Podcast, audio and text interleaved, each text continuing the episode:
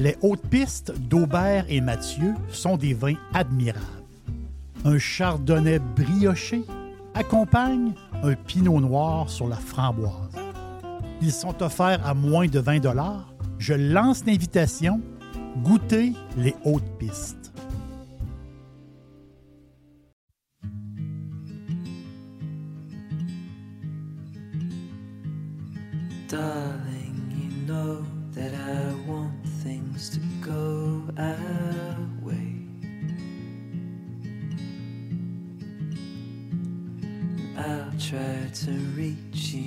Lean every single day.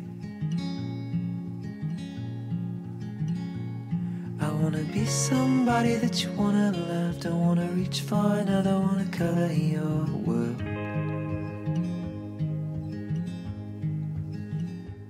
Ce que j'adore en tant qu'aubergiste, c'est de vous parler de mes coups de cœur, euh, mes coups de cœur de vin, bien sûr. J'aime ça un peu vous faire voyager, mais j'aime aussi vous parler d'histoire. Et aujourd'hui, j'ai, j'ai le goût de vous parler un peu d'histoire. Les amateurs d'histoire adorent le Moyen Âge. Si on commence, si on va au début de l'humanité, on est passé de l'âge de pierre à l'âge de bronze, ensuite à l'âge de fer. Il y a eu l'invention de l'écriture. Il est arrivé l'Antiquité, les grandes civilisations, civilisation égyptienne, la naissance, par la suite la naissance des cités grecques, la fondation de Rome, et justement, à la fin de l'Empire romain, l'Empire romain d'Orient, mais c'est une nouvelle ère qui, commence mais on appelle ça le Moyen Âge. C'était des temps euh, vraiment, euh, des, temps spéciaux, vraiment là. Il y avait des grands propriétaires terriens, il y avait ceux qui travaillaient euh, sur les terres. C'était une société avec beaucoup de hiérarchie. Et toutes les connaissances passaient par l'Église. Les monastères étaient des lieux de savoir. il y a une multitude de dynasties qui ont vu le jour, bien sûr, c'était des familles, c'était des alliances. Et euh, il y avait, c'était des alliances entre les royaumes. C'est tout à fait passionnant, euh, le Moyen Âge. Et, de toute cette période moyenâgeuse, ben, il, y a eu, une grande guerre euh, dans cette période-là, la, guerre des Cent Ans, qui a, qui a marqué l'histoire vraiment.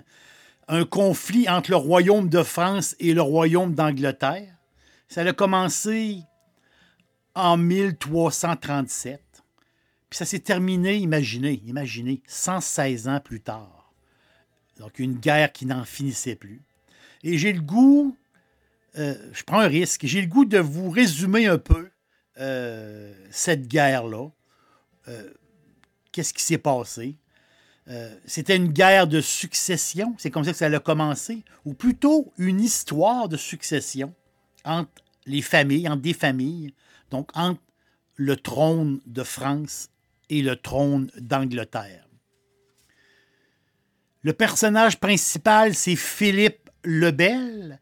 Philippe le Bel était le onzième roi de la dynastie. Lui, Philippe, il est né au château de Fontainebleau et il est décédé à 46 ans euh, au château de Fontainebleau. C'est normal, à l'époque, les gens ne vivaient pas euh, très vieux. Et là, le roi de France meurt, Philippe le Bel meurt, et son, lui a quatre enfants.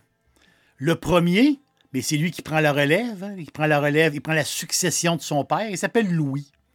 Et lui, Louis, meurt à son tour.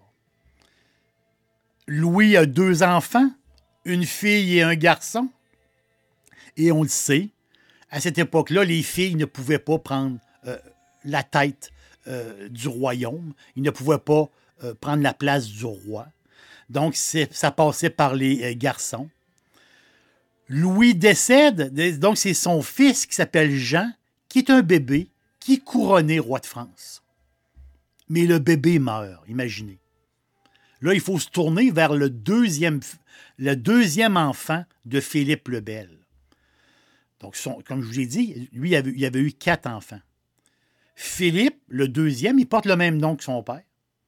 Philippe, incroyable, meurt à son tour.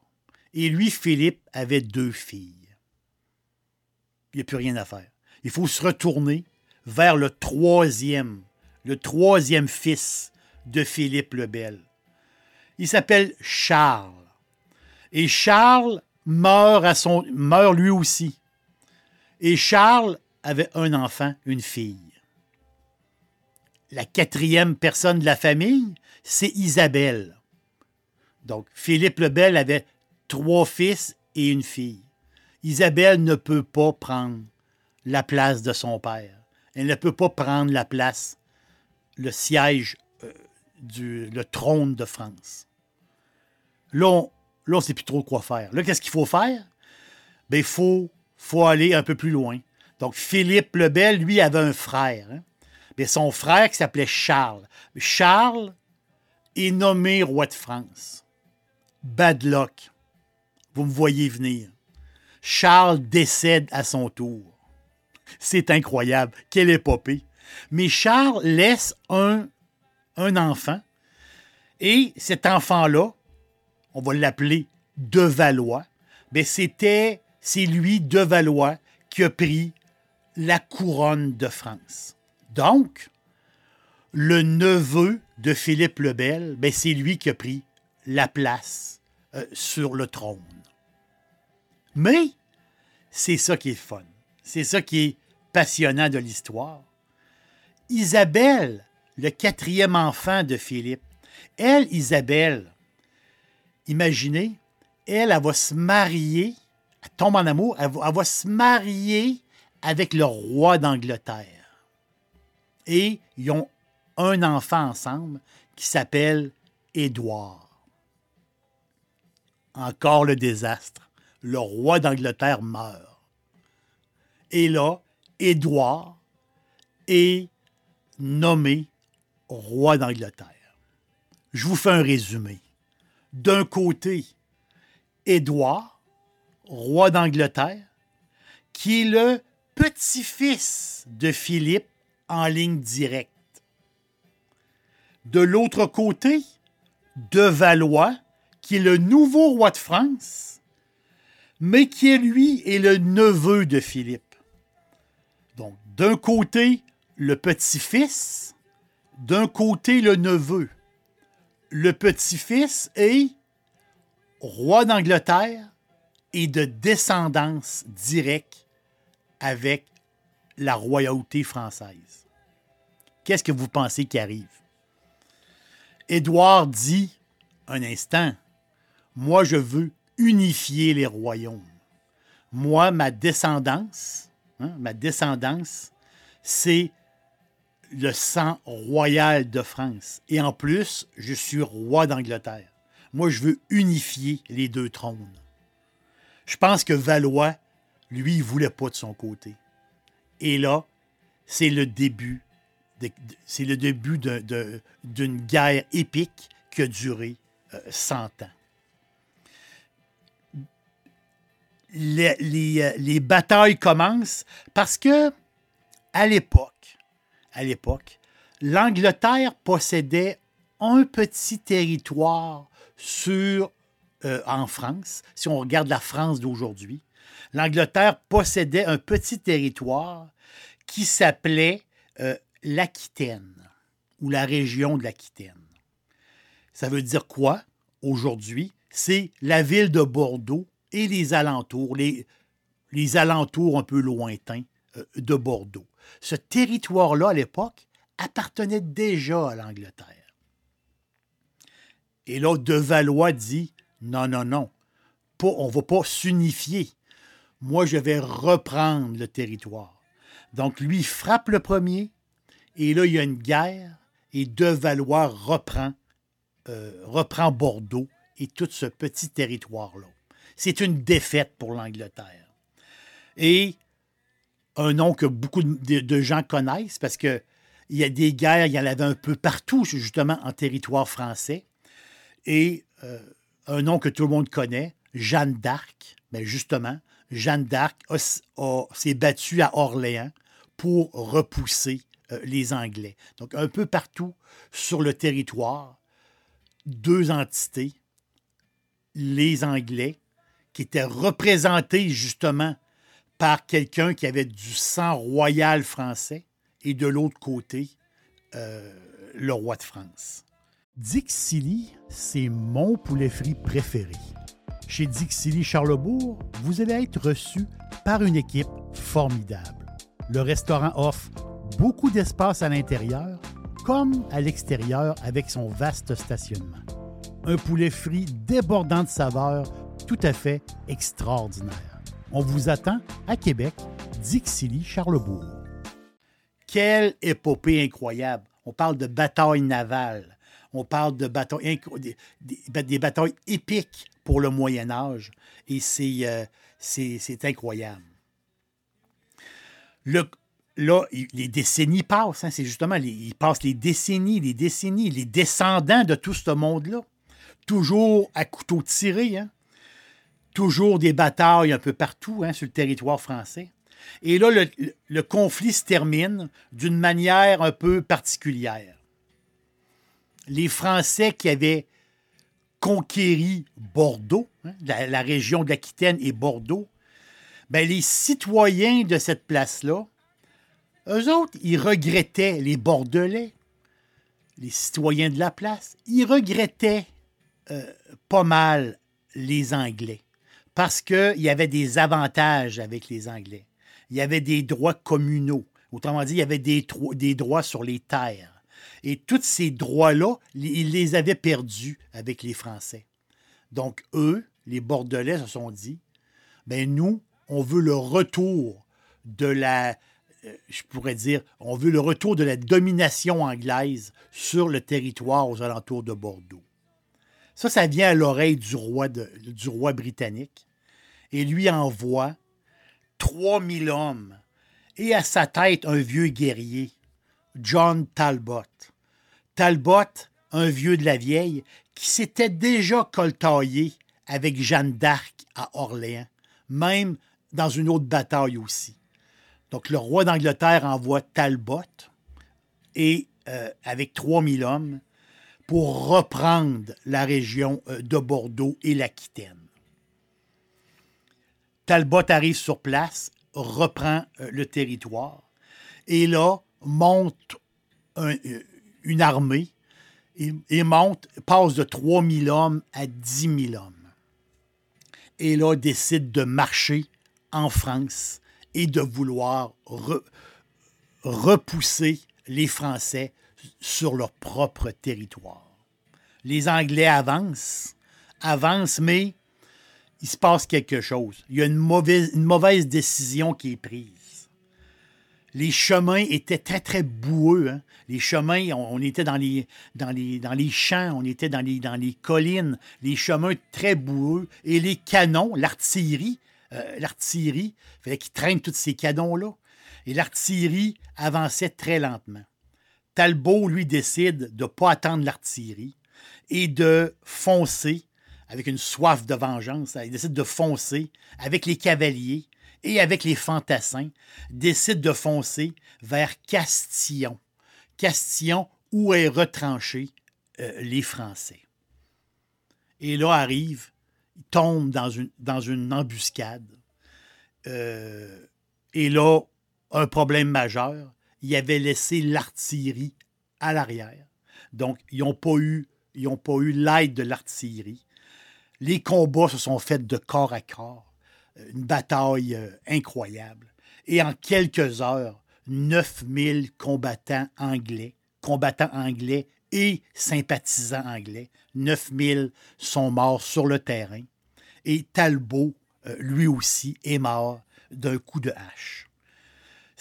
On appelle ça, euh, c'est un peu comme la, bataille de Castillon, je peux dire.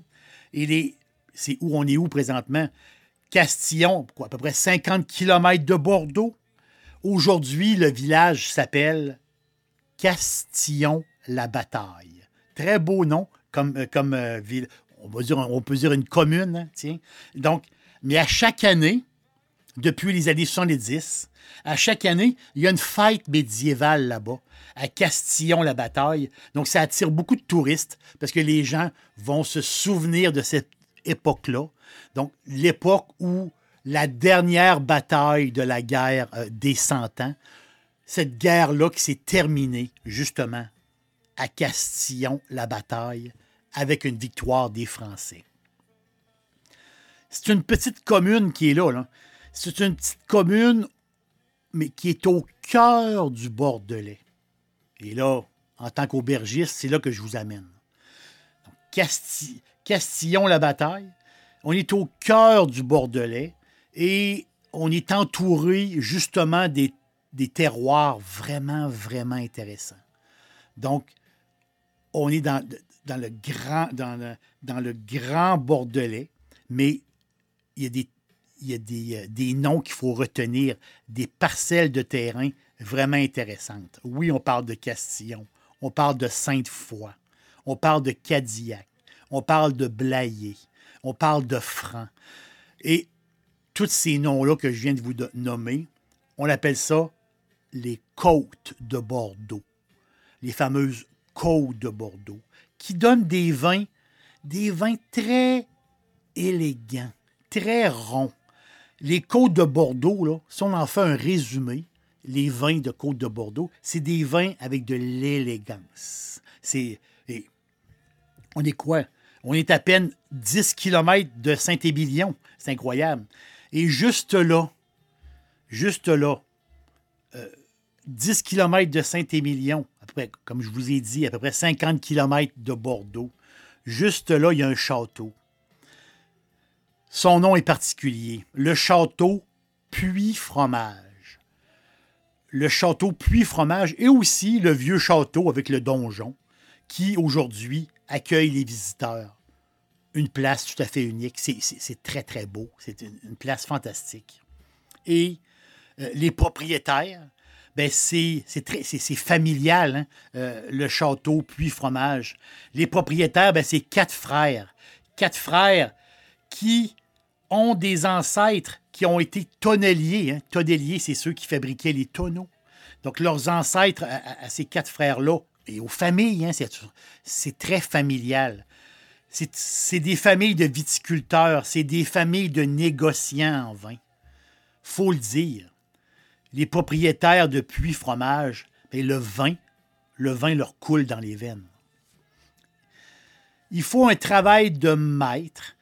Ils font vraiment un travail de maître. Puis les familles, là, les familles sont très impliquées. Et ça, je trouve ça, euh, je trouve ça magnifique. Le puits fromage rouge. Moi, j'ai goûté au 2019. C'est lui que j'ai dégusté. Il est, il est fameux. Il est fameux, un, pour son prix. C'est un vin euh, abordable. Et c'est un, un goût fantastique. hein. C'est un, un, un- Ici, là, on a un beau rubis. La couleur, on a un beau rubis dans le verre. On a des arômes. que J'aime beaucoup des arômes très frais. hein, très, très frais. Puis en bouche, ce il y a un velouté, comme je vous dis, il y a l'élégance. En bouche, c'est velouté, c'est rond, c'est frais. C'est un vin, c'est un vin frais qui est sans lourdeur. Puis il y a un bel équilibre, justement, entre puissance et fraîcheur. Très, très bon, le puits fromage. Moi, c'est comme je vous dis, j'ai bu euh, le 2019. C'est du merlot, bien sûr, mais aussi un peu de, cab- de, de Cabsault et aussi de, Cabernet Franc. Euh, J'ai adoré. Euh, on, on a quoi, 90 points sur Decanter? C'est un vin qui a, qui a amassé des médailles d'or. Puis fromage en rouge. Je pense que c'est un nom à retenir pour vous. Puy fromage. En blanc, ben, le puy fromage blanc, on est dans l'appellation entre deux mers sur des vieilles vignes, des vieilles vignes de sauvignon blanc et gris. Et euh, il y a de la muscadelle aussi. Donc, autrement dit, c'est un muscadelle, c'est un cépage. Il y a un peu de un cépage très, très floral, très, très goûteux, très floral. Et aussi, ils vont s'en servir un peu dans, dans ce vin-là. Donc, c'est un vin, le puits fromage blanc, c'est un parfait, un apéro parfait. Même avec, moi, je l'ai, euh, bu avec euh, des tapas. hein. J'avais des petits tapas un peu partout et j'avais comme une petite salade. la petite salade de calmar, là, avec un petit peu d'huile, du sel, là, puis j'avais des petits de poivrons rouges. Salade de calmar, c'était bon. Ça n'avait pas de bon sens. Donc, justement, ce blanc-là, cet entre-deux mer-là, puis fromage, vous allez euh, adorer. Les amateurs d'histoire, les amateurs d'histoire médiévale, d'histoire de France ou d'Angleterre, connaissent très bien les détails de ce conflit qui a changé cette partie de l'Europe. Je vous laisse sur une anecdote la signification du nom de ce très beau château, de ce très beau château bordelais. Puits fromage. Qu'est-ce que ça veut dire, puits fromage? C'est des troupes anglaises qui étaient en formation sur le plateau et qui effectuaient des mouvements stratégiques avec les signaux des drapeaux situés sur le bord du grand champ. Et en vieux français, puits veut dire plateau et sur le bord, c'était from edge en anglais. From edge qui est devenu fromage et qui est devenu fromage. Puis fromage. C'est l'histoire de ces troupes anglaises qui euh, ont occupé ce territoire. Puis fromage mérite votre visite un jour. C'est sûr que vous allez euh, adorer l'endroit. L'aubergiste vous dit merci et on se reparle bientôt.